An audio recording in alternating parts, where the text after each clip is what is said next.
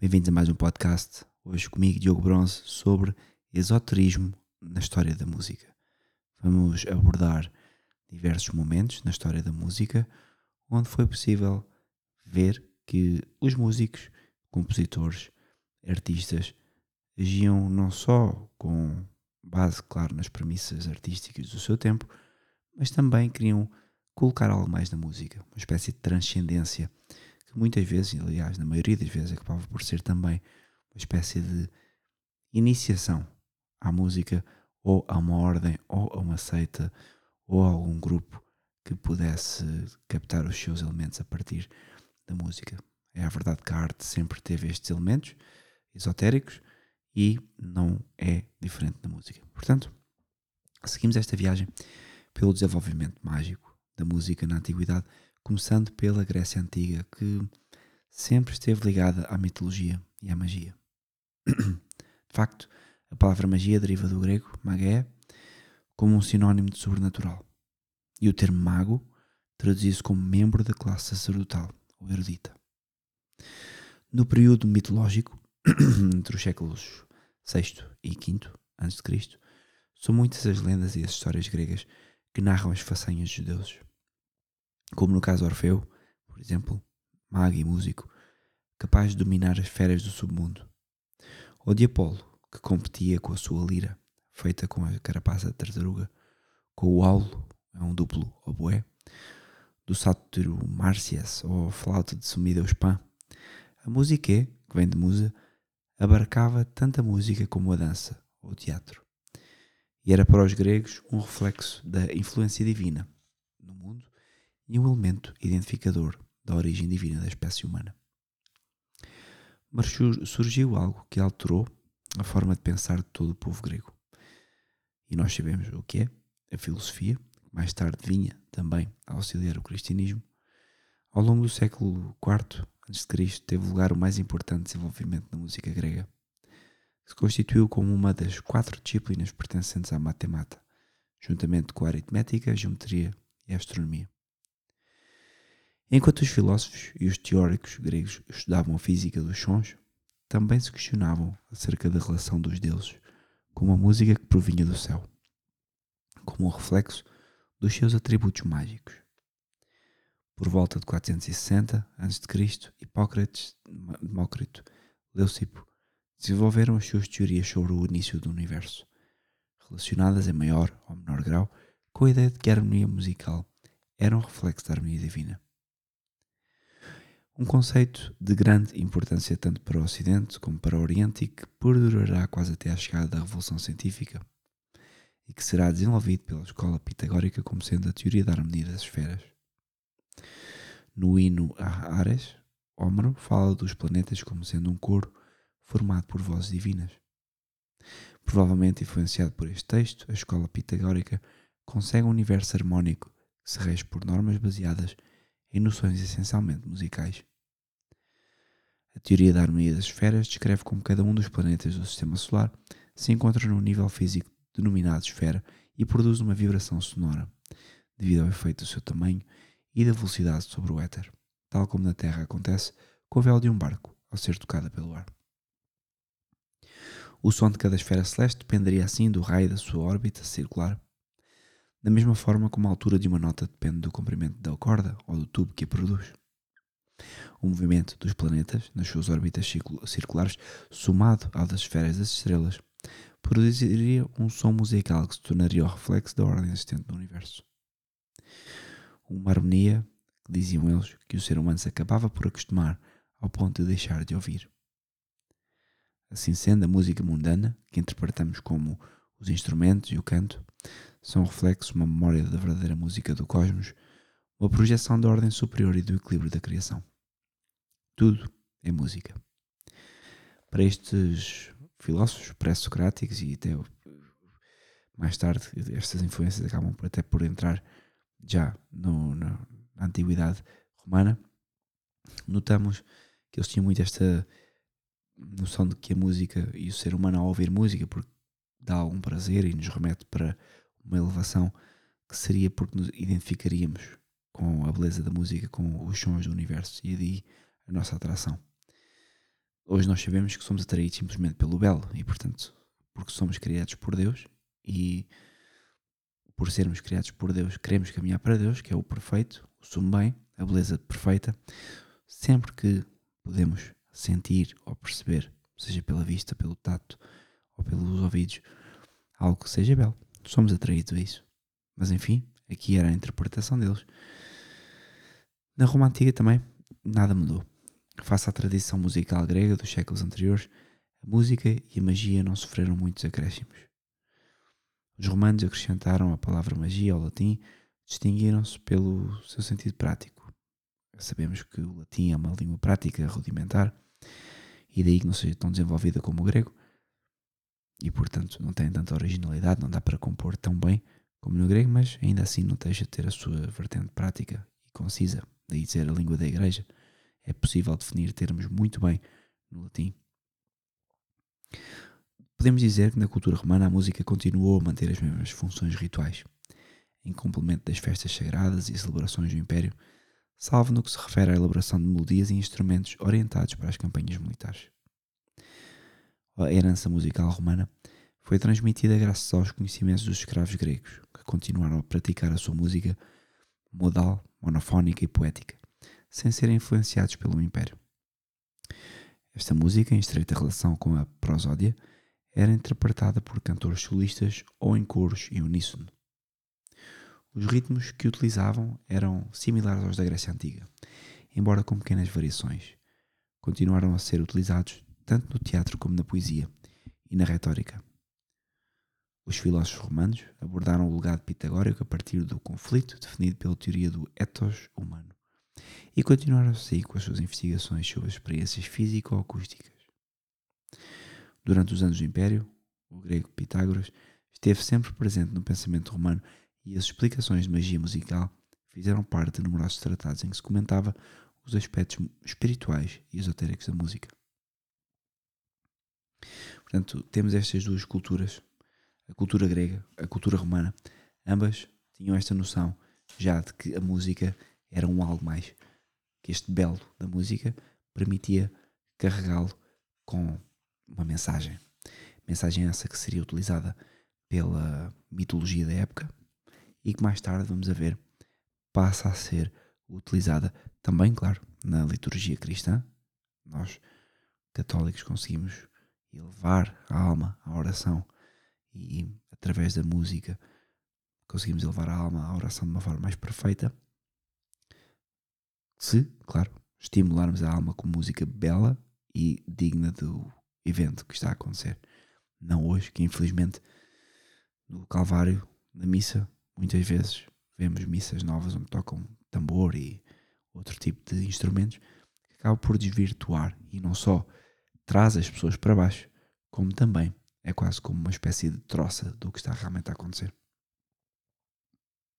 Vamos avançar bastante, porque não sou o objetivo não é fazer uma história da música, mas sim uma história do esoterismo da música e do ocultismo. E portanto vamos avançar já de Galileu à teoria das cordas. Ou seja, passámos já para 1500, avançámos aqui, passámos basicamente a Idade Média toda, passámos a Antiguidade Cristã, a Idade Média e começamos a entrar já aqui nas revoluções pós-protestantes e portanto o protestantismo, depois a Revolução Francesa e aí começamos a ver que a música começa a ser usada precisamente como forma de disseminar ou de iniciar pessoas numa determinada, um, num determinado, numa determinada seita ou num determinado grupo. É um facto pouco divulgado. O pai do astrónomo Galileu era compositor e alaudista. Vincenzo Galilei, que para além de Galileu teve outro filho músico chamado Michelangelo, tinha estudado em Veneza sobre a orientação do teórico Giuseppe Zarlino em Florença, integrou a camerata, revitalizou a música antiga grega e aproximou-se do mundo da composição, escrevendo várias canções para voz e laúde, bem como alguns livros em que defendia apaixonadamente os canos de Nova Musícia. No seu livro Diálogo della Música Antiga e della Moderna, desacreditava as teorias de Darwin, efetuando a experiência pitagórica sobre o som, segundo o modelo empírico de Aristógenes pelo que é muito provável que Galileu tenha recebido do seu pai uma sólida formação em música, para complementar os seus estudos em astronomia. A ciência astronómica também nos deu outra figura capaz de unir o cosmos e a música. Johannes Kepler. Kepler, tal como Ptolomeu, achava que cada um dos planetas era representado por uma melodia musical, chegou muito perto da realidade física do sistema solar a partir de pressupostos totalmente errados. Baseando as suas observações nas órbitas elípticas em redor do Sol, estudou as velocidades angulares dos planetas do seu ponto mais próximo do Sol, associando a cada planeta uma proposição musical. Apresentou também duas obras, Mysterium Cosmográfico e Harmonices Mundi. E isso fez Kepler, pronto, não tão grande músico, mas conhecido por outras uh, invenções e investigações. Depois de Kepler, os jesuítas pegaram também no testemunho do estudo do universo através das figuras de Atanásio Kircher e Marine Mersenne, e Kircher explicou as suas ideias de obra, na obra Musurgia Universalis, a ciência universal da música, provavelmente o último compêndio importante acerca da música especulativa. Para ele, Deus era indubitavelmente o autor da criação, mediante princípios harmónicos e universais. Os planetas, os metais, as plantas, os animais e as notas dividem-se em nove categorias. Cada corda musical associada a uma nota faz ressoar a sua categoria correspondente, pelo que é necessário conhecer e manejar com destreza esses pontos de união. Para poder atuar sobre a matéria, é necessário criar objetos de poder, como talismãs mágicos que devem ser impregnados em rituais de ressonância associativa num determinado dia do ano. Portanto, já estamos aqui a ver no que é que estas teses começavam a entrar. Ao usar corretamente o talismã, estamos a localizar a sua influência vibratória em nós, num plano físico, corporal ou etéreo, espiritual. Mersenne, pelo contrário, avançava na sua harmonia universal, uma explicação do universo mais próxima da ciência empírica, sempre a partir do filtro de uma perspectiva religiosa. Saltando aqui um pouco, no século XX, e já vamos voltar atrás, destaca-se também a figura do etnomusicólogo Mário Schneider, um investigador que, pegando na herança da tradição ancestral, interessou-se muito pela relação entre a música, cosmologia e esoterismo. Em várias publicações, La Danza de la Espada e La Tarantela, Canciones de Lúvia e El Mito de Don Juan, mas é no seu texto mais conhecido, El origen musical de los animales símbolos, que o autor alsaciano defende a existência de um sistema universal, baseado na teoria das correspondências. Segundo a sua investigação, a antiga astronomia e a música sempre estiveram ligadas e foram construídas com arquétipos formados em culturas muito antigas. No seu estudo, Schneider avança uma hipótese centrada na ideia de que existem alguns claustros medievais catalães que escondem índios encriptados nos capitéis das suas colunas. Assim, os animais representados nos referidos capitéis correspondem a uma associação qualidade nota de origem oriental, chinesa, persa ou hindu, mediante o qual é possível extrair uma melodia secreta. Schneider encontrou também desta forma vários índios em três claustros na Catalunha, que eram consagrados ao padroeiro de cada comunidade monástica e eram interpretados em procissão dentro do próprio pátio durante as festividades. Os ditos claustros foram construídos seguindo um plano que incluía, além disso, orientação solar. O primeiro encontra-se em Ripoll, século XII.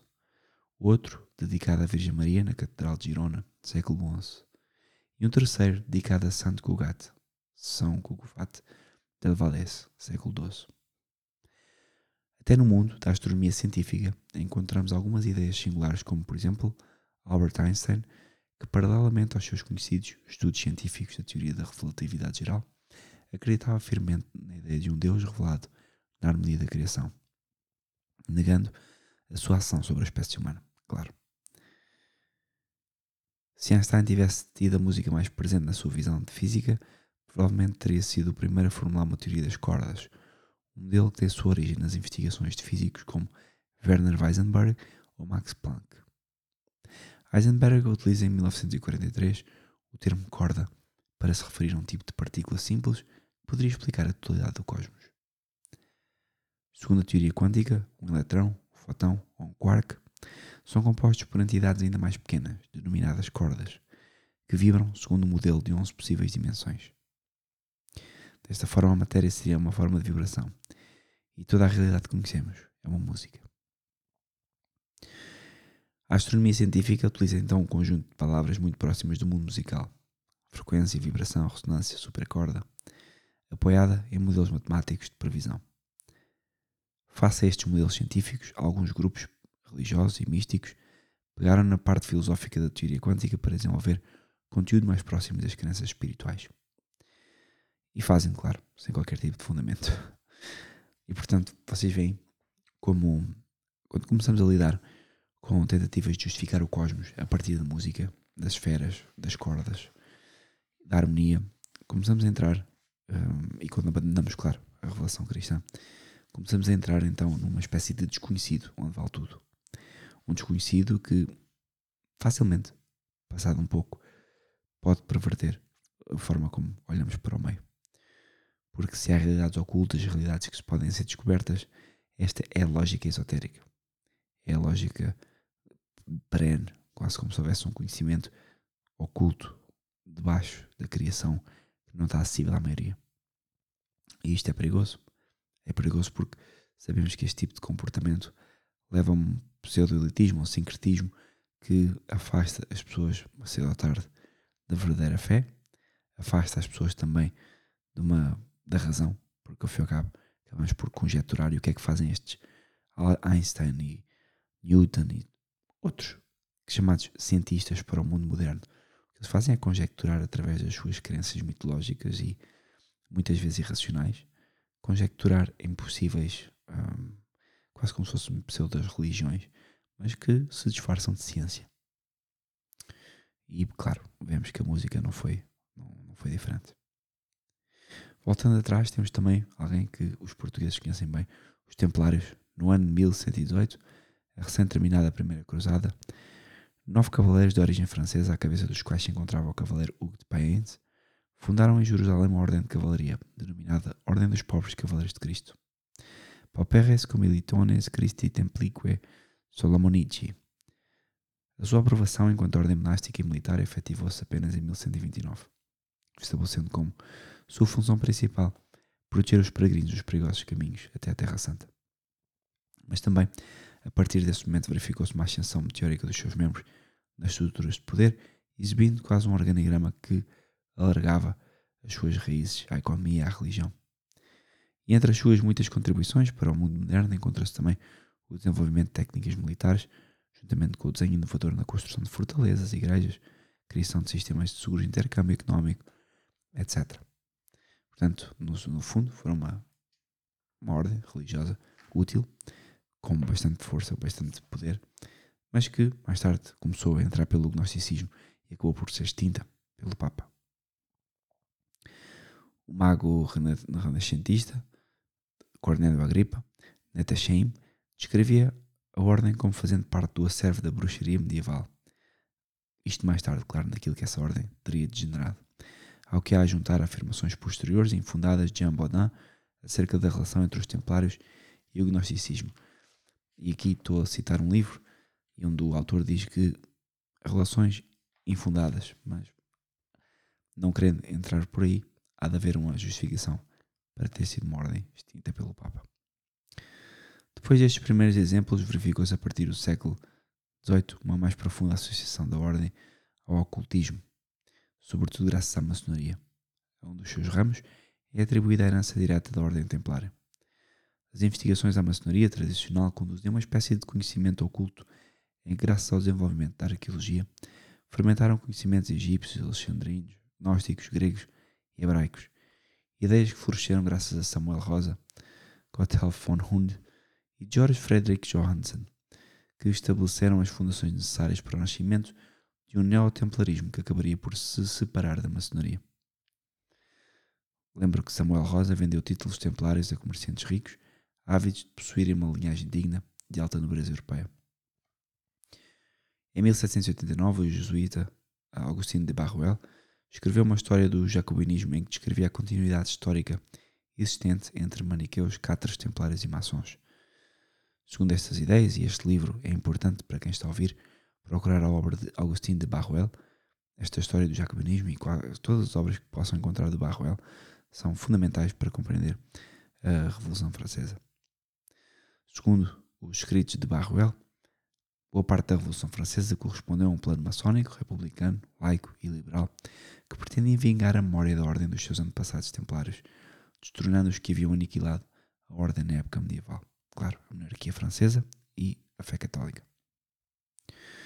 No século XIX, o anticlericalismo, desculpem, herdado da Revolução Francesa, tinha já obrigado ao nascimento de novas ordens laicas, e embora os arquivos históricos do processo templar, dos templários não permitam encontrar nada que se possa designar como esotérico, alguns autores como Bernard Raymond, Fabre Prat decidiram criar a partir do nada uma história esotérica no templo chamada Leviticon e basear num suposto documento templário no qual se afirmava que a ordem tinha sido criada pelo próprio Jesus Cristo.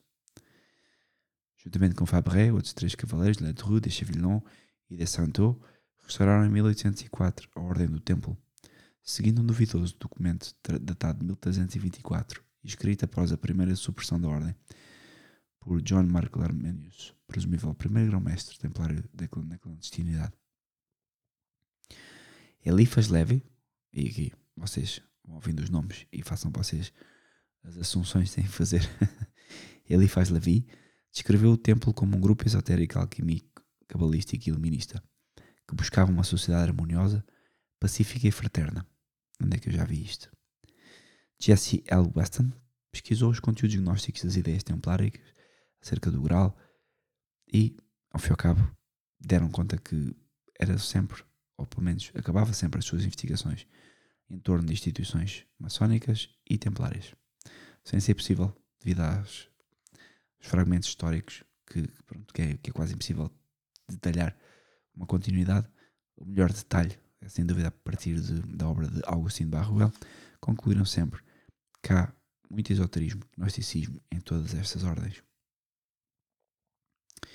Outros documentos templários são também considerados pelos historiadores como falsificações, como os das supostas regras do templo, encontradas por Mersdorf em 1877 e nas quais um, se exibia a relação direta entre a ordem e o catarismo. Atualmente existem pelo menos seis organizações que reclamam a herança direta da ordem original e continuam a escrever-se acerca das hipóteses que tentam explicar a fenomenologia templária. Entre os escritores que mais abordam o tema, temos Louis Charpentier ou Gerard de Sede. Eu vou, vou dando os nomes porque podem sim pesquisar outras coisas. Mas sem dúvida, o principal nome a ter aqui é Augustin de Barruel, um jesuíta, que compilou e explicou bastante como é que as ordens secretas e maçonaria conspiraram na Revolução Francesa para destituir o catolicismo e a monarquia. Alguns círculos esotéricos defendem também a existência de uma regra secreta. Mais uma vez, nunca estamos sempre a falar de nada, não há provas, ok? cuja função principal seria regular um conselho interno apenas acessível a poucos privilegiados. Mas, segundo a historiografia, a historiografia, a redação inicial da primitiva regra templária foi da responsabilidade de São Bernardo de Claraval, um monge que participou na sua primeira versão do Conselho de Reia. O texto seria revisto e alterado posteriormente pelo Patriarca de Jerusalém, Etienne de la Ferté ou de Chartres. Os privilégios concedidos à ordem mediante este documento foram confirmados por textos posteriores, como as bulas Omne Datum Optimo, 1139, Milites Templi, 1144 e Milicia Dei, 1145. Através destes, destes documentos, a Ordem recebia benefícios económicos, uma independência quase absoluta e direitos de posse sobre as suas conquistas na Terra Santa. Após os cruzados terem tomado Jerusalém, 15 de junho, julho de 1099, os clérigos da Igreja de França encarregaram-se de organizar a liturgia para a Cidade Santa, tomando como referência os ritos praticados na Igreja de Paris. Sabe-se que a organização do ritual da liturgia do Santo Sepulcro ficou a cargo de Anselmo, um cônego parisiense de que se sabe pouca coisa. A redescoberta da regra inicial da ordem aconteceu em 1610 no manuscrito da Abadia de São Vítor, hoje conservado na Biblioteca Nacional de França. Houve também uma tradução em Londres, a que se seguiram outras ao longo de todo o século XIX, XVIII, desculpem, e em vários idiomas que permitiram contemplar informação acerca dos costumes templários. Num desses manuscritos, dos arquivos de Dijon, encontramos uma curiosidade. No final do texto, surgem duas partituras em notação de canto ao chão que se pode vislumbrar duas antífonas do Magnificat dedicadas a São Teobaldo e que deviam ser interpretadas nas primeiras e segundas vésperas do ofício monástico. Talvez estes sejam os únicos exemplos de partituras incluídas no manuscrito templário e intituladas Beatus Vir Teobaldos e O Confessor Teobaldo. Os estudiosos não chegam a acordo sobre quem, a quem são dedicados estes hinos, mas o destinatário mais provável e cuja biografia bate certo, bate certo com os dados narrados nos textos das antífonas é Teobaldo de Provins, que os templários veneravam na região francesa de Champagne. Teobaldo, familiar de Teobaldo II de Blois, pertenceu a uma família nobre de Champagne e foi canonizado pelo Papa Alexandre II entre 1066 e 1073. Em poucos anos, o culto deste santo difundiu-se rapidamente por toda a França, tendo-se começado a erigir igrejas em sua honra. A primeira antífona, Beatus Vir Teobaldus, fornece-nos uma breve biografia do santo. E agora podia continuar e dar-vos aqui, aqui toda uma análise que está diante de mim sobre a antífona de Santo Teobaldo. Se vocês quiserem que eu tire fotocópia e peçam nos comentários do vídeo ou escrevam para o e-mail e eu terei todo o gosto em tirar fotografias da partitura. Mais tarde, já com este ambiente revolucionário, já depois da Idade Média, já na altura, bah, em pleno Renascimento, a filosofia cristã, eu não diria que foi a filosofia cristã, mas o ambiente da cristandade já aceitava o desenvolvimento de, de, da alquimia. Não nos termos em que nós hoje conhecemos, mas eh, era lícito que se fizessem experiências médicas e que se fizesse algum avanço na alquimia. Mas isto muito limitado, porque sabemos que a alquimia acabava por degenerar facilmente no esoterismo. A alquimia operativa era um conjunto de doutrinas tradicionais que afirmava a possibilidade de converter qualquer tipo de metal em ouro, através do conhecimento de técnicas desenvolvidas em laboratório. Na alquimia operativa, a matéria tem que apodrecer para poder regenerar. O ser humano procura o ouro metafísico dos filósofos e a pedra filosofal é a chave para este estado sublime. E portanto, aqui entramos a fundo no esoterismo, aquilo que nós hoje conhecemos como alquimia, como bruxaria, e entramos a fundo neste, nesta ideia de que há um algo velado na realidade. Esta ideia física da transmutação, a denominada pedra filosofal, acabaria por se tornar um, postulado filosófico orientado para outro tipo de finalidade, a transformação metafórica do ser humano num indivíduo mais evoluído e perfeito. É a chamada alquimia espiritual. Atenção que isto é a religião dos dias modernos. A nossa modernidade parte deste princípio do evolutivo. Vamos caminhando rumo à perfeição, daí que o homem há 50 anos, ou há 10 anos, ou há 500 anos, é sempre mais atrasado. E por isso é que as pessoas hoje dizem, em pleno século XXI, como é que isto pode acontecer? Como se o homem hoje fosse mais desenvolvido do que o homem há 100 anos. Também no século XVII e XVIII, a transmutação derivou para um conceito simbólico e arcano, secreto, e é aqui o problema da alquimia. O alquimista ou adepto purificava a sua alma enquanto interpretava os símbolos alquímicos que eram transmitidos por tradição oral e pelo segredo esotérico. Começamos aqui então a falar dos conhecimentos secretos passados por uma linhagem, seja por família, seja por ordens secretas. E começamos a abandonar então uma sã relação com o meio ambiente, uma sã relação com o estudo, com uma sã relação com a ciência e entramos naquilo que hoje temos, que é aquilo que nós hoje chamamos de nossa ciência mainstream, que é o que as pessoas dizem, vocês não confiam na ciência. Hoje, o confiar na ciência é confiar nesta espécie de saber oculto que só uma elite é que sabe e que nós sabemos que não é saber nenhum, que são jogadas políticas, etc., que permitem manipular e agir na sociedade. E, portanto, quem apenas faz questões pertinentes e coerentes, por mais racionais que sejam, não tem este saber escondido, não tem esta forma de poder falar sobre a realidade. E, portanto, atenção, agora entramos mesmo a fundo naquilo que é a nossa realidade hoje.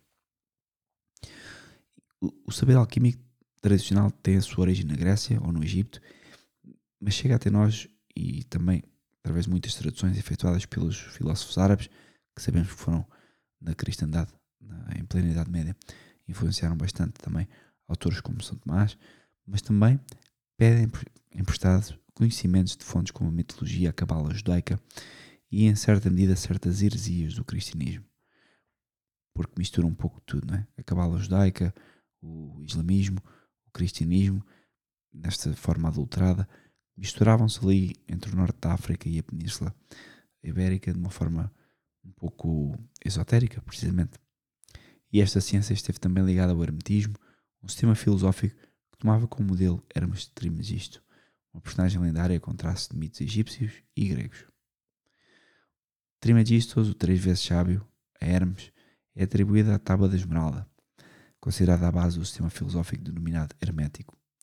Segundo este texto, o princípio que rege a relação entre o mundo e o céu resume-se tal o que está em cima como o que está em baixo.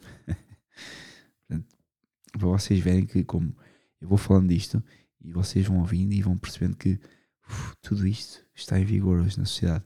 Se não é de uma forma, é de outra. Portanto, o New Age é o quê? O New Age que nós temos hoje é uma condensação digital, vá? uma condensação mainstream de todas estas, toda esta panóplia de conhecimento esotérico e escondido que se vai fazendo, faz o curso número 1, um, faz o curso número 2 e vai-se aprofundando os iniciados, há uns que só vão a uma coisa, outros já vão, vão a outro, já, já, já iniciaram e podem ir aos próximos encontros e aprender um pouco mais. Portanto, tudo isto tem como base esta ideia. A Hermes é atribuída uma das referências um, à relação entre a música e a alquimia. O texto conhecido como Poema Andrés no qual o seu protagonista se converte numa encarnação do intelecto.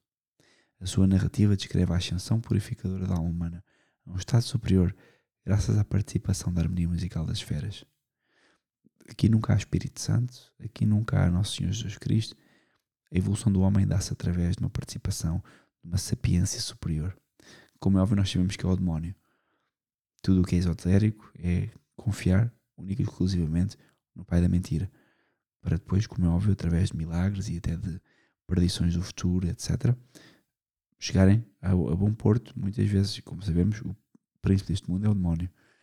Mas a verdade é que nunca estas pessoas vão mencionar Deus. É sempre o conhecimento, parece sempre através de um intelecto superior, um algo que não é descrito.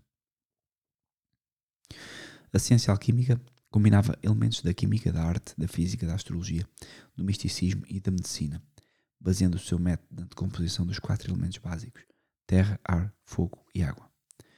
Através da sua ação sobre a natureza e os materiais, os alquimistas afirmavam conseguir o ouro, mas também a forma da aquavita, ou elixir da vida, capaz de alargar a existência humana.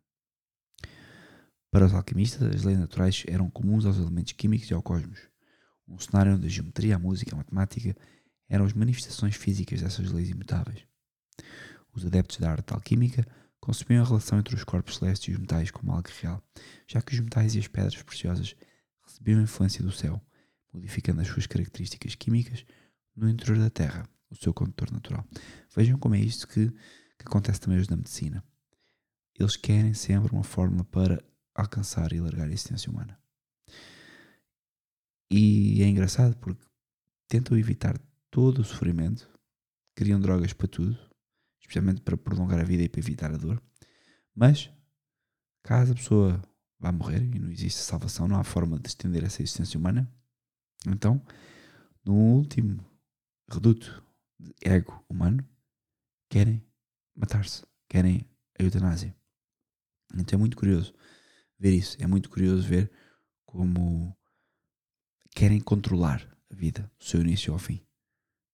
Estender a vida, mantê-la indolor e ao fim e ao cabo escolher quando querem morrer. É a inversão total daquilo a que Deus nos condenou com o primeiro pecado de Adão. Ao longo de todo o período medieval, a luta ideológica dos filósofos centrou-se também no debate acerca da concepção platónica dos universais, face ao aristotelismo que já tinha, nesta altura, uma base cristã. Mas passado este conflito, o primeiro dos alquimistas operativos da Idade Média a propor o uso da transmutação foi Roger Bacon. Um frade franciscano colocou grande ênfase no empirismo científico. Durante os tenebrosos séculos XIII e XIV, a alquimia passou para o segundo plano, sobretudo devido ao retrocesso, segundo alguns, originado pela peste e, claro, pelas obras de Guilherme de Ockham e Tomás de Aquino. Se bem que Guilherme de Ockham, não tanto, como é óbvio, como São Tomás de Aquino, mas uh, também enfrentou um pouco uh, estas teses esotéricas, ainda que também tem os seus problemas. Nestes anos, podemos dizer que nestes anos que se seguiram, o único que se manteve interesse pela, pela alquimia operativa foi Nicholas Flamel e mais tarde Paracelso, que revolucionou o mundo alquímico defendendo um sistema baseado nas experiências e opondo-se aos uh, antiquado sistema de Galeno. O sistema de Galeno, nas suas teses, Paracelso defendeu a hipótese revolucionária do equilíbrio mineral do homem para manter a saúde e a capacidade do médico para curar através de substâncias. Portanto, é fica à base da medicina atual, que há um estado de perfeito de homeostase, vá, por assim dizer, e que podemos equilibrar esse estado com, através de, da alimentação e da medicina uh, moderna, ou antiga, mas natural, e hoje química, claro. A partir do século XV, e aqui, desculpem, a partir do século XVI, e aqui começamos a entrar já no ambiente, é preciso perceber que, que a revolta protestante e, e também a, a, queda da monarquia, o aparecimento das repúblicas, começaram a, a livrar a alquimia, ao fim e ao cabo da, daquilo que a cristandade tinha condenado, a, a, ser um, uma espécie de, de catacumba. O esoterismo simplesmente não tinha ordem de andar à solta. E então, com a queda do catolicismo, começa a alquimia a espalhar-se e, e, começamos a ouvir falar mais em, em justificações mágicas, ocultistas, graças também às experiências realiza realizadas pelos magos renascentistas, onde se podem um, ir buscar pessoas como Cornélio Agripa, como Tycho Brahe ou Isaac Newton. Existem até casos de alquimistas atuais que afirmam ter obtido a, perna, a pedra filosofal, como o enigmático Fulcanelli, famoso pelas suas obras alquímicas referentes às catedrais góticas. Mas enfim, de facto, estes últimos, Tycho Brahe e Isaac Newton, já começavam um, a andar à solta, sem, sem as, as correntes uh, cristãs, ou, ou as correntes, não correntes de pensamento, mas correntes de facto que continham que, que, que o mal andasse à solta, ou que o erro andasse à solta na sociedade. Sobre a alquimia do som, também encontramos numerosas alusões musicais nas obras simbólicas e emblemáticas dos filósofos, eh, dos filósofos hermetistas do Renascimento, para os quais a música era uma expressão da criação da matéria na ordem divina. Franquino Gafúrio referia a descoberta da música por Pitágoras nas ilustrações do seu teórico Musicae. Jacob Ornucius, no seu Elementum Sacrorum, colocou uma partitura num trabalho acerca da relação entre o finito e o infinito. E Heinrich Kunrad apresentava uma mesa cheia de instrumentos musicais na sua imagem do Anfiteatro Sapientia Aeterna. Em 1620, Michael Paretorius publica o seu Teatro Instrumentorum, cuja capa é um exemplo da relação estabelecida entre as músicas dos homens enquanto reflexo da música divina.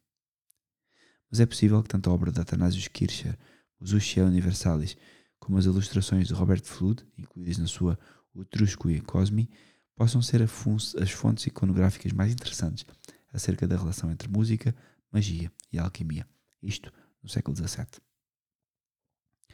O mundo musical incorporou nos seus argumentos o fenómeno, o o alquímico, como já mencionámos, quase desde o princípio, embora a sua aparição em cena, e agora faltamos aqui bater com tudo, que é Caio Cristandade, a sua aparição em cena tenha se dado principalmente durante o Barroco, como no caso da música incidental para a obra teatral O Alquimista, Ben Jonson, que estreou em Londres em 1710. A música para esta obra é uma adaptação de um compositor anónimo sobre as obras compostas por Handel, que graças a esta música abriu um novo mercado em Inglaterra. Todos os movimentos Minuet, Sarabanda, Bourré, Área, Gavota e Giga foram concebidos como interlúdios entre cada uma das suas cenas e foram extraídas da primeira ópera italiana de Handel intitulada Rodrigo. Quem quiser pesquisar no YouTube, pesquise The Alchemist Handel. Portanto, é bem interessante ver como está tudo um pouco ligado e as influências, ou seja, e, e a história não acontece uma só vez, não é? Uh, vamos ver que o erro vai derramando, primeiro das ideologias e do esoterismo, depois volta outra vez a entrar em cena, publicamente pela música, depois volta a ser escondido e a música passa a, a ter as suas harmonias secretas. E agora fala sobre isso.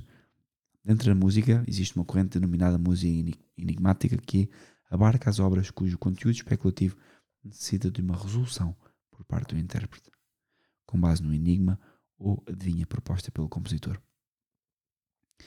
Se a prova não for superada, acertadamente não é possível interpretar a partitura, já que não se conhece as regras que permitem a sua codificação e posterior interpretação. Estes enigmas, expressão de doppio senso, são característicos da cultura renascentista e encontram-se em áreas criativas como a literatura, a arquitetura ou pintura. As suas melodias ocultas escondiam-se por trás do enorme gosto pelo jogo e pela engenhosidade filosófica. Provavelmente uma das influências na criação de procedimentos musicais enigmáticos foi a tradição de ilustrações simbólicas. Nos primeiros livros de símbolos importantes, como publicado por Andrea Alciato, intitulado Emblematum Libellus, estabelecia-se uma tradição estética que perduraria por alguns anos em diversas disciplinas da arte europeia. Uma visão simbólica do mundo, representada pelas ilustrações, que foi transmitida à composição musical durante o Renascimento e parte do Barroco como na obra de Ludvigo Agostini, um clérigo músico nascido em Ferrara, que em 1571 e 1581 publicou dois livros sobre música que continham algum, alguns madrigais com notação enigmática. Mas assim, a tradição enigmática musical não apanha referência apenas da simbólica e emblemática barroca, cujo conteúdo é basicamente visual, mas também bebe de outras fontes como a linguística e a gramática. Até, eh, como digo, ao fim e ao cabo, os erros vão derramando e vão entrando. Começou-se a fazer este tipo de música que só alguns poderiam ler, música, e não só música, mas literatura enigmática, que era preciso descodificar, e isto tem esta mentalidade de esconder mensagens, certo? E o que é que se escondiam? Bom, escondiam-se ideias, escondiam-se desafios à mentalidade vigente da cristandade, à ordem, à estabilidade, à ordem natural, à ordem sobrenatural de Nosso Senhor. E portanto, acabamos por bater com a maçonaria, que ao fim e ao cabo estão a cantar o arquiteto do universo. Dizia Ludwig van Beethoven que a música constitui uma revelação maior do que qualquer filosofia. Muitas pessoas etiquetam a maçonaria como uma seita secreta. E ela é mais do que isso. É isso, mas também é mais do que isso. Podemos dizer para quem é fã da, da maçonaria, que eles próprios se auto-intitulam como uma organização humanista, socialista e filosófica, cujos rituais discretos e não secretos, segundo eles, estão reservados para os iniciados, que os realizam por sua própria vontade. E curiosamente, como veremos, são muitos os músicos que pertencem a este grupo, e eu vou dar aqui alguns nomes. Graças aos manuais maçónicos, sabemos que cada maçom efetua o seu trabalho individualmente, mas também que desenvolve o seu trabalho em reuniões de maçons, as cerimónias onde se interpreta livremente e respeitosamente a figura do grande arquiteto do universo, que é o diabo, para eles, neste caso. Desde as suas primeiras relações, o código maçónico recusava as afirmações dogmáticas, tomando como referência, entre outros, os ideais próprios da Revolução Francesa. Liberté, égalité, fraternité. O Dicionário Universal da Maçonaria recolhe até 154 ritos maçónicos que diferencia dos ritos, com minúscula, são psicodramas cuja carga simbólica reforça a estrutura de cada loja. Entre os segundos encontram-se as cerimónias de iniciação, as celebrações funerárias ou as mudanças de grau. Um rito designa os ramos maçónicos que se distinguem por uma diferente interpretação de elementos formais comuns. Falamos, por exemplo, do rito escocês, retificado, do rito escocês antigo e aceite, do rito de Memphis, do rito de emulação, do rito de York, e por aí fora. A origem da maçonaria é incerta. A imensa bibliografia acerca do termo fala de origens lendárias que vão desde a Grécia Antiga a Roma, ao Egito, Mesopotâmia, Mesopotâmia, Síria ou Índia. Mas a maior parte das publicações fiáveis estão de acordo em fixar a sua origem na Idade Média, pois os primeiros documentos verdadeiros sobre a existência de lojas de construtores datam de meados do século XIII. Nessa época, existia uma série de corporações e grêmios que, de uma maneira ou de outra, assumiram um código de conduta com regras, no qual surgiram os principais usos e costumes, bem como os aspectos jurídicos e administrativos. As lojas fazem alusão às oficinas que os construtores de catedrais instalavam junto aos edifícios para realizar os trabalhos auxiliares de construção, como o desbaste ou corte de pedra. Essas oficinas tinham sua origem nos chamados Collegia Fabrorum, ou corporações de pedreiros e construtores, criadas na Roma Antiga. Diz a tradição que o primeiro código, especificamente maçónico, foi um texto que o rei Athelstan, de Inglaterra, redigiu no ano 926 para as corporações de construtores e que se chama Constituições de York. Este manuscrito perdeu-se no século XV e foi reescrito de memória por aqueles que o conheciam. Talvez por isso o documento maçónico original mais antigo que se conhece é a Carta ou Estatutos de Bolonha, redigida em 1248. Em 1275 é criada em Estrasburgo uma Assembleia Maçónica. Em 1356 forma-se a Companhia de Maçons de Londres, naqueles que são considerados como os primeiros eventos documentados reuniões maçónicas importantes. O primeiro documento, que utiliza o termo Freemason, é do ano 1376 e um dos primeiros códigos de regras é o manuscrito Regius, ou Halliwell, de 1390, documento medieval que ilude aos antigos deveres dos maçons conhecidos como Old Change Old Charges.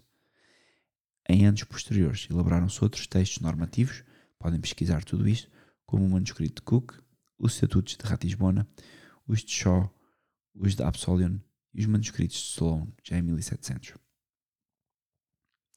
A maçonaria operativa medieval é aquela que trabalhava a pedra de maneira prática e que regulava as suas estruturas em três graus: aprendizes, companheiros e mestres. Esta maçonaria precisava de manter ocultos certos segredos de construção por motivos associativos e comerciais, pelo que desenvolveu um sistema oral de informação baseado em rituais. Mas a partir de 1717, a maçonaria operativa transformou-se em especulativa ou aceite.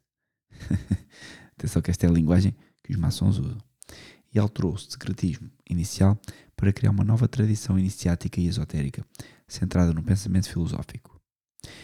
Em 1717, juntaram-se em Londres quatro lojas para criar a Grande Loja de Londres e Westminster, num processo dirigido por Jean Théophile, desculpem, Jean Théophile Desaguliers e James Anderson.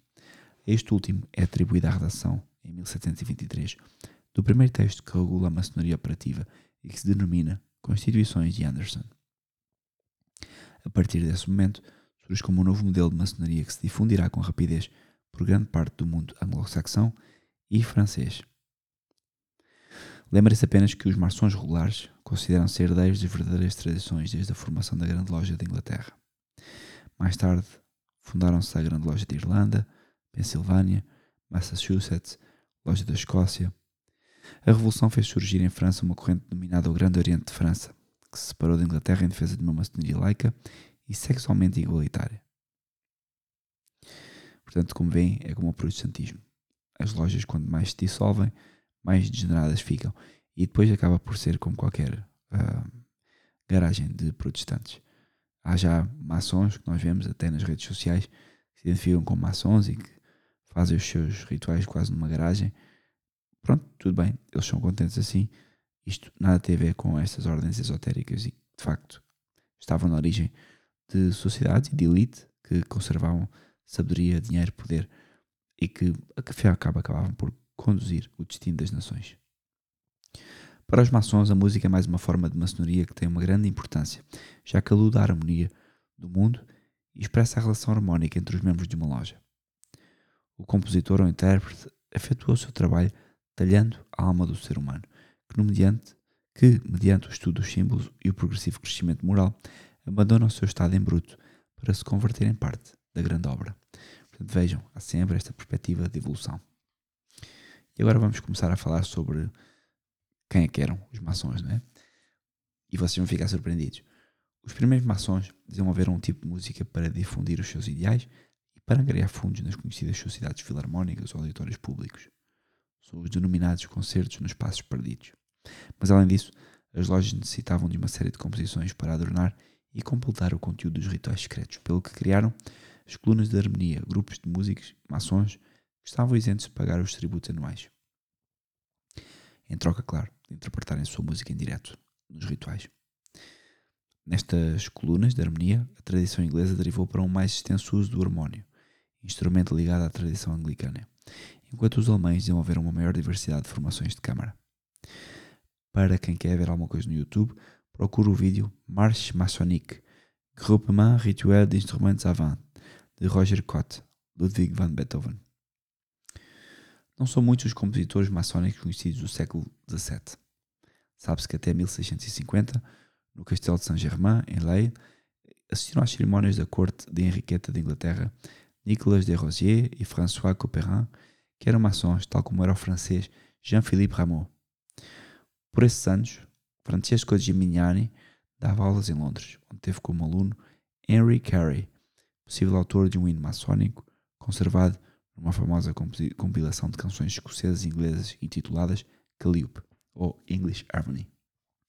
Para lá destes compositores, existem outros menos conhecidos que compuseram melodias tradicionais, recolhidas em cancioneiros maçónicos como Louis Nicolas Clérambault, Gaspare Spontini, Nicola Piccini, Friedrich Heinz Himmel ou Henry Joseph Taskin. A partir do nascimento da maçonaria aceite, podemos falar de uma autêntica ordenação de peças musicais, destinadas a reforçar o conteúdo dos rituais maçónicos e para alindar as cerimónias das lojas. Os primeiros exemplos de canções maçónicas aceites são datados de 1723 e são contemporâneos da promulgação das Constituições de Anderson, um texto que apresenta quatro canções tradicionais maçónicas cujos títulos são Canção do Mestre, Canção do Vigilante, Canção do Companheiro e Canção do Aprendiz, que foram complementadas com uma quinta, a Canção dos Franco-Maçons, já na edição de 1742. O primeiro cancioneiro compilatório de canções maçónicas é o de Jacques-Christophe Naudot, seguido de muitas edições em anos posteriores. Em 1740, James Oswald publicou uma série de poemas, entre os quais se encontravam várias canções e índios escoceses dedicados à maçonaria. E também, ah, já no começo dos, anos ah, do século XIX, os cancioneiros cada vez mais complexos e ricos nas suas fontes musicais, Caspar Furstenau compôs as suas seis canções maçónicas, uma obra para guitarra, flauta e coro masculino para a loja Zunde de Rei Balkan, as Três Vigas, e outras seis para a loja Zur Bundesket, a corrente federada.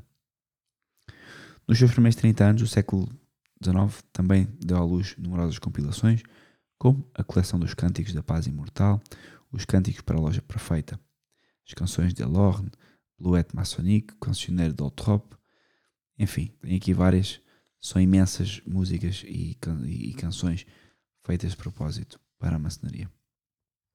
No século XX, organizaram-se entre muitos outros cancioneiros como a compilação alpina, a compilação da loja ou os 12 antigos cantos maçónicos publicados pela loja Os Verdadeiros Amigos da União e do Progresso. É conhecida de poucos a primeira ópera maçónica apresentada publicamente, que se intitulava The Generous Freemason e que foi representada em 1731, 60 anos antes que Mozart compusesse a sua ópera maçónica A Flauta Mágica. O libreto foi composto pelo maçom William Rufus Chetwood, que era ponto no Teatro Drury, em Londres, Drury Lane, e a música foi composta por três autores diferentes: John Silas, Richard Clark e Henry Carey. Pela nota publicada a 20 de agosto de 1730 no jornal Daily Post, ficamos a saber que a, a ópera que a ópera pertencia ao género tipicamente inglês de ópera balada e que tinha coreografia do Senhor de Saint Louis ou da Senhora de Lorne e uma série de danças de sucesso como a dança dos sapatos de madeira, a dança de Pierrot, Pierrette, com a dança da brincadeira trágica. Em 1775, quase 60 anos depois da fundação oficial da maçonaria, Louis-Claude de Saint-Martin escreveu sua obra Des Des erros et de la vérité, dos erros e da verdade, assinada com o pseudónimo O Filósofo Desconhecido.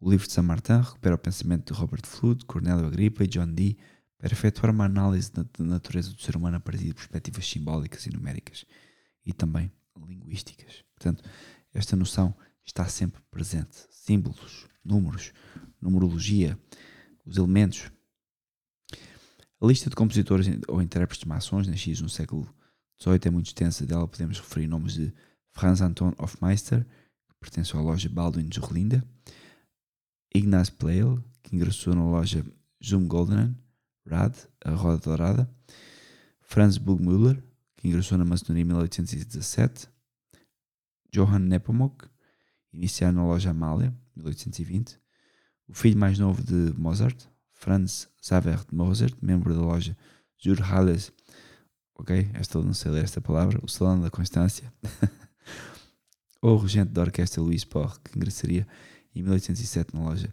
Ernest Zum Compasso, Ernest ao Compasso. O rei da Prússia, Frederico II, mecenas das artes e flautista amador, também era maçom, entrou em 1738, chegou a ser mestre, grão-mestre da loja Os Três Globos e amigo pessoal de Bach, que alguns ligam à instituição maçónica. Embora isto seja impossível provar hoje em dia, é certo que o seu filho, Johann Christian Bach, ingressou na maçonaria após ser instalado em Londres, onde fundou em 1764 com o seu amigo Carl Friedrich Abel uma sociedade de concertos. Ambos tendo participado no Masonic Hall, no concerto Masonic Hall 23 de maio de 1776. Os anos finais do século XVIII foram difíceis, especialmente na Áustria, onde o apogeu da maçonaria teve lugar um breve período compreendido entre 1780 e 1785. Basicamente porque tiveram alguém que os afrentasse. Em 1742 tinha sido fundada em Viena a primeira loja maçónica, aproveitando o ingresso da maçonaria do imperador Francisco I, Maria, Maria Teresa da Áustria e pai de José II. A imperatriz, não simpatizando muito com a maçonaria, obrigava as lojas toleradas a atuar com um certo grau de descrição e por isso é que as coisas andaram um pouco por baixo. Mas pronto, depois houve, houve a maçonaria também tinha sido condenada por Clemente pelo Papa Clemente e, e, aqui em 1764 tem aqui indicação que Maria Teresa aboliu formalmente a maçonaria após a sua morte em 1780. Claro, tudo voltou, os maçons tinham começado a exibir-se sem qualquer recato em Viena. Mas uh, temos aqui esta, este entrar em cena da maçonaria, sair de cena da maçonaria, porque tínhamos ainda alguns governantes católicos que faziam e exerciam os seus direitos para reprimir o erro. Mas pronto, nem sempre isso foi possível. Quanto a Mozart, de, de, o catálogo de música maçónica divide-se em duas partes. De um lado, as obras de Mozart, compôs antes da sua entrada na maçonaria, tradicionalmente utilizadas nas lojas devido à sua adequação ao conteúdo dos rituais, e por outro, as compôs como maçom iniciado, depois de, dos 28 anos. Nós sabemos que, nós, aliás, não sabemos se a predisposição de Mozart para a maçonaria teve origem com o seu tetravô, que era pedreiro e mestre de obras, e cuja descendência deu ao mundo mais dois pedreiros bisavôs de Wolfgang. Aos 11 anos, o jovem, jovem Mozart ainda não tinha sido aceito como membro de alguma loja, mas compôs uma música para o texto de um hino maçónico que ofereceu ao Dr. Joseph Wolff como agradecimento por o ter tratado de varíola. Outro médico maçom, Franz Anston Mesmer, encomendar-lhe a composição da sua primeira obra cênica. Quatro anos depois, Mozart compôs em Salzburgo uma partitura para coro para acompanhar o Salmo de Profundis, que seria também adaptado pelo próprio compositor para o ritual maçónico. Algo semelhante também aconteceria com o Lied para tenor e piano. Portanto, como vemos, Mozart, maçom, uh, compôs depois também a Flauta Mágica, que todos sabemos que é uma obra péssima.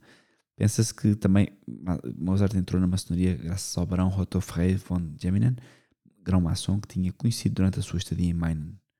E parece certo que foi iniciado como maçom a 14 de dezembro de 1784, na loja vienense A Beneficência.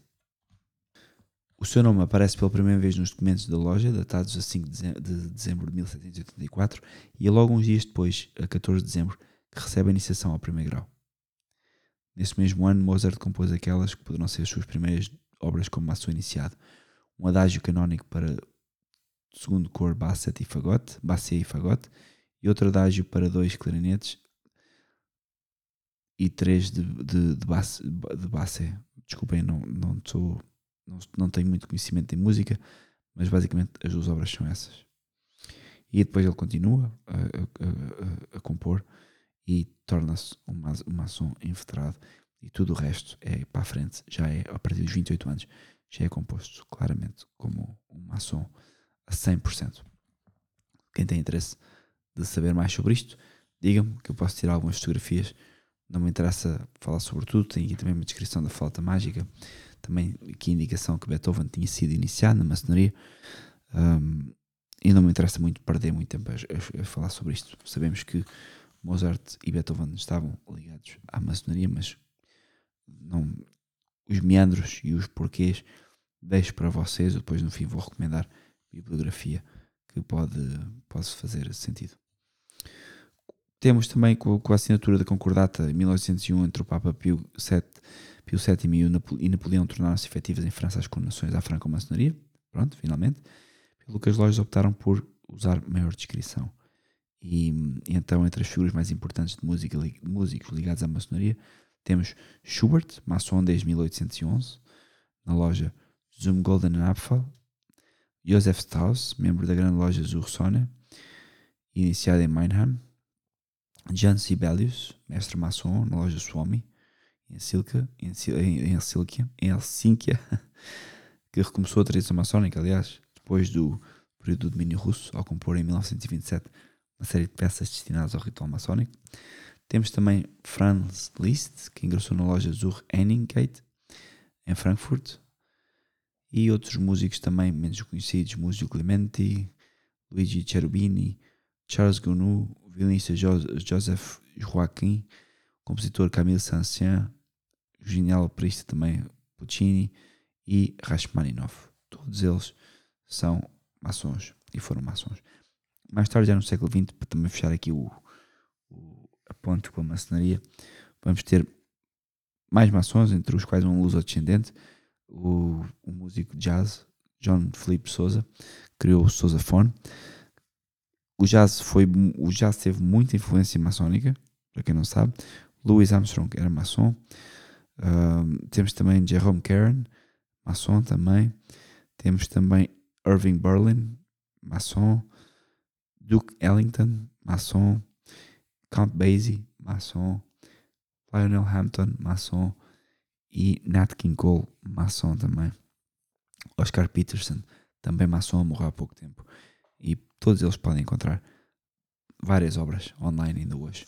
Todos eles pertenceram formalmente à maçonaria. Tem aqui o nome das lojas a que eles pertenceram também. Não me interessa muito. Temo, eu desenvolvi muito mais sobre isto. Temos aqui também músicos Rosa Cruz, ou seja, os Rosa Cruz são um grupo de pensadores que influenciaram de forma notável as reflexões de músicos e teóricos desde o século XVII até aos nossos dias, e aos quais se atribui o estudo da cabala, da ciência hermética, da alquimia, assim como de outros recursos ocultistas, incluindo a clarividência. A palavra simbólica Rosa Cruz é uma derivação do apelido do seu fundador, Rosenkreuz, um lendário filósofo que, segundo os textos aceita, terá vivido 106 anos. Os seus conhecimentos mágicos provinham do contacto com líderes espirituais e ocultistas e, portanto, claro, viagens ao Oriente. Segundo a lenda, diz que o cadáver dele estava incorrupto e que foi descoberto em 1604 sobre uma laje de granito. Portanto, tudo isto está sempre envolvido nestas histórias místicas de, de, de conhecimento. O mais incrível é que esta malta chamou a esta malta cativava muita gente. E posso-vos dizer que, para além da faceta esotérica, o fenómeno da Rosa Cruz foi muito bem explicado de um ponto de vista também uh, racional, porque eles faziam.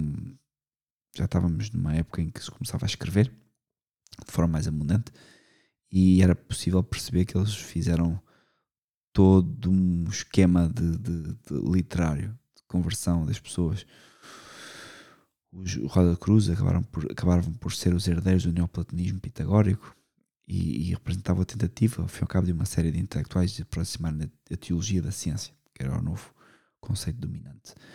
Todo, toda esta tentativa de regressar, todo o renascimento, esta tentativa de regressar à, à mitologia antiga, às percepções antigas, à arte antiga, e claro, fomos vítimas disso. Hoje estamos a viver já porque tivemos pensadores que destruíram a nossa filosofia tomista e aristotélica e implementaram, ao cabo, toda a, a desgraça de, de, ideologias que temos hoje. Aliás, as ideologias de hoje têm base nas premissas que eu até já mencionei, nomeadamente que, que pessoas como Newton, Bacon ou Descartes que foram muito influenciados por, por este tipo de ocultismo.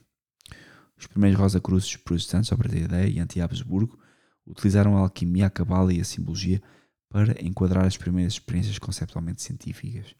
Em consequência do seu crescimento, desenvolveram-se as primeiras sociedades de ciência europeias como, adivinha, Royal Society, e consolidaram-se figuras tão importantes no mundo científico como Newton, Bacon ou Descartes. Portanto, estas pessoas que nós hoje vemos como os baluartes da ciência moderna, eles cresceram neste ambiente influenciado por estas teologias baratas de, de, de regresso ao passado, ao ocultismo e ao sobrenatural. Mas um sobrenatural, como nós sabemos, uh, não revelado. Temos também John Dee, um, um, um, pensador pitagórico, por assim dizer. Foi um, o que nós podemos hoje chamar um, quase um pré-cientista e, e, fez um pouco tudo, ao fim e ao cabo. E podem ler a história dele, podem perceber que ele era envolvido na cabala, sempre. Então vocês vão sempre encontrar esta seita religiosa misturada no meio destes esoterismos. Mais tarde temos então, voltando outra vez para a frente, em 1900 temos dois compositores esoteristas, Eric Satie e Claude Debussy. Paris, no século XX, era uma cruzilhada de correntes esotéricas que contaminaram o mundo musical. E Maurice Barré foi um político racionalista, escritor e jornalista francês que está ligado ao mistério cátaro do René Le Chateau através de um dos seus romances. O seu interesse pelo sufismo e xiismo aproximaram muito de outros, de outro nome esoterista de origem nobre e declarado satanista, Stanislas de Guaita, um escritor especialista em questões esotéricas que, ao estabelecer-se em Paris, conseguiu criar um ciclo de intelectuais interessados em temas ocultos e místicos. E, portanto, nestas seis pessoas, vamos, vamos ter aqui um, o esotérico francês, vamos ter Gerhard Encos, que também era um, mago francês de origem espanhola que publicou numerosos tratados sobre magia, tarot, cabala. Temos pessoas que, como Martin Pasquali, Louis-Claude Saint-Martin, e, e, neste ambiente também Jules Donnel, escritor francês que em 1884 tinha ingressado na maçonaria no Grande Oriente em França, tornando-se mestre logo depois de dois anos. Portanto, e, e até chegou a fundar uma igreja agnóstica universal com traços neocátaros. Portanto, vocês vejam bem esta mistela de pessoas que estavam, que estavam aqui. O século XX foi quando já começou tudo isto a bombar, ou seja, todas essas influências esotéricas de orientais, uma espécie de New Age começava já a fermentar e as pessoas começavam a se meter nisso. E, portanto, Eric Satie acabou por cair nisso, juntamente com Peladan também. E, e, pronto, mas se vocês forem ouvir, as obras de Satie e de Debussy são, são, são brilhantes. O, mal e o pena que eu tenho é que estas pessoas, especialmente hoje, estão no inferno, porque precisamente venderam praticamente a alma ao diabo para produzir canso, música belíssima e, e, acabaram por, por viver na mentira, não é? acabaram por estar a produzir obras para, para o demónio. Não sei até que ponto é que é lícito nós ouvirmos isso. Eu vou ser sincero, eu gosto de ouvir Debussy, gosto de ouvir Eric Satie, são, são brilhantes. Eu não sou muito versado em música clássica, mas eles são, são de facto, é agradável ouvir o que eles tocam. Mas pronto, não, não sei até que ponto é que é lícito. Acho que não há mal se tivermos o interesse de, de avançar nestas ciências ocultistas. E pronto, destes dois está, eram só estes mais, macios mais conhecidos que vos queria falar. E vou agora falar sobre um pouco a música e o ocultismo na Alemanha. Nacional Socialista também criou-se um pouco este mito e acho que é útil falarmos um pouco sobre isso.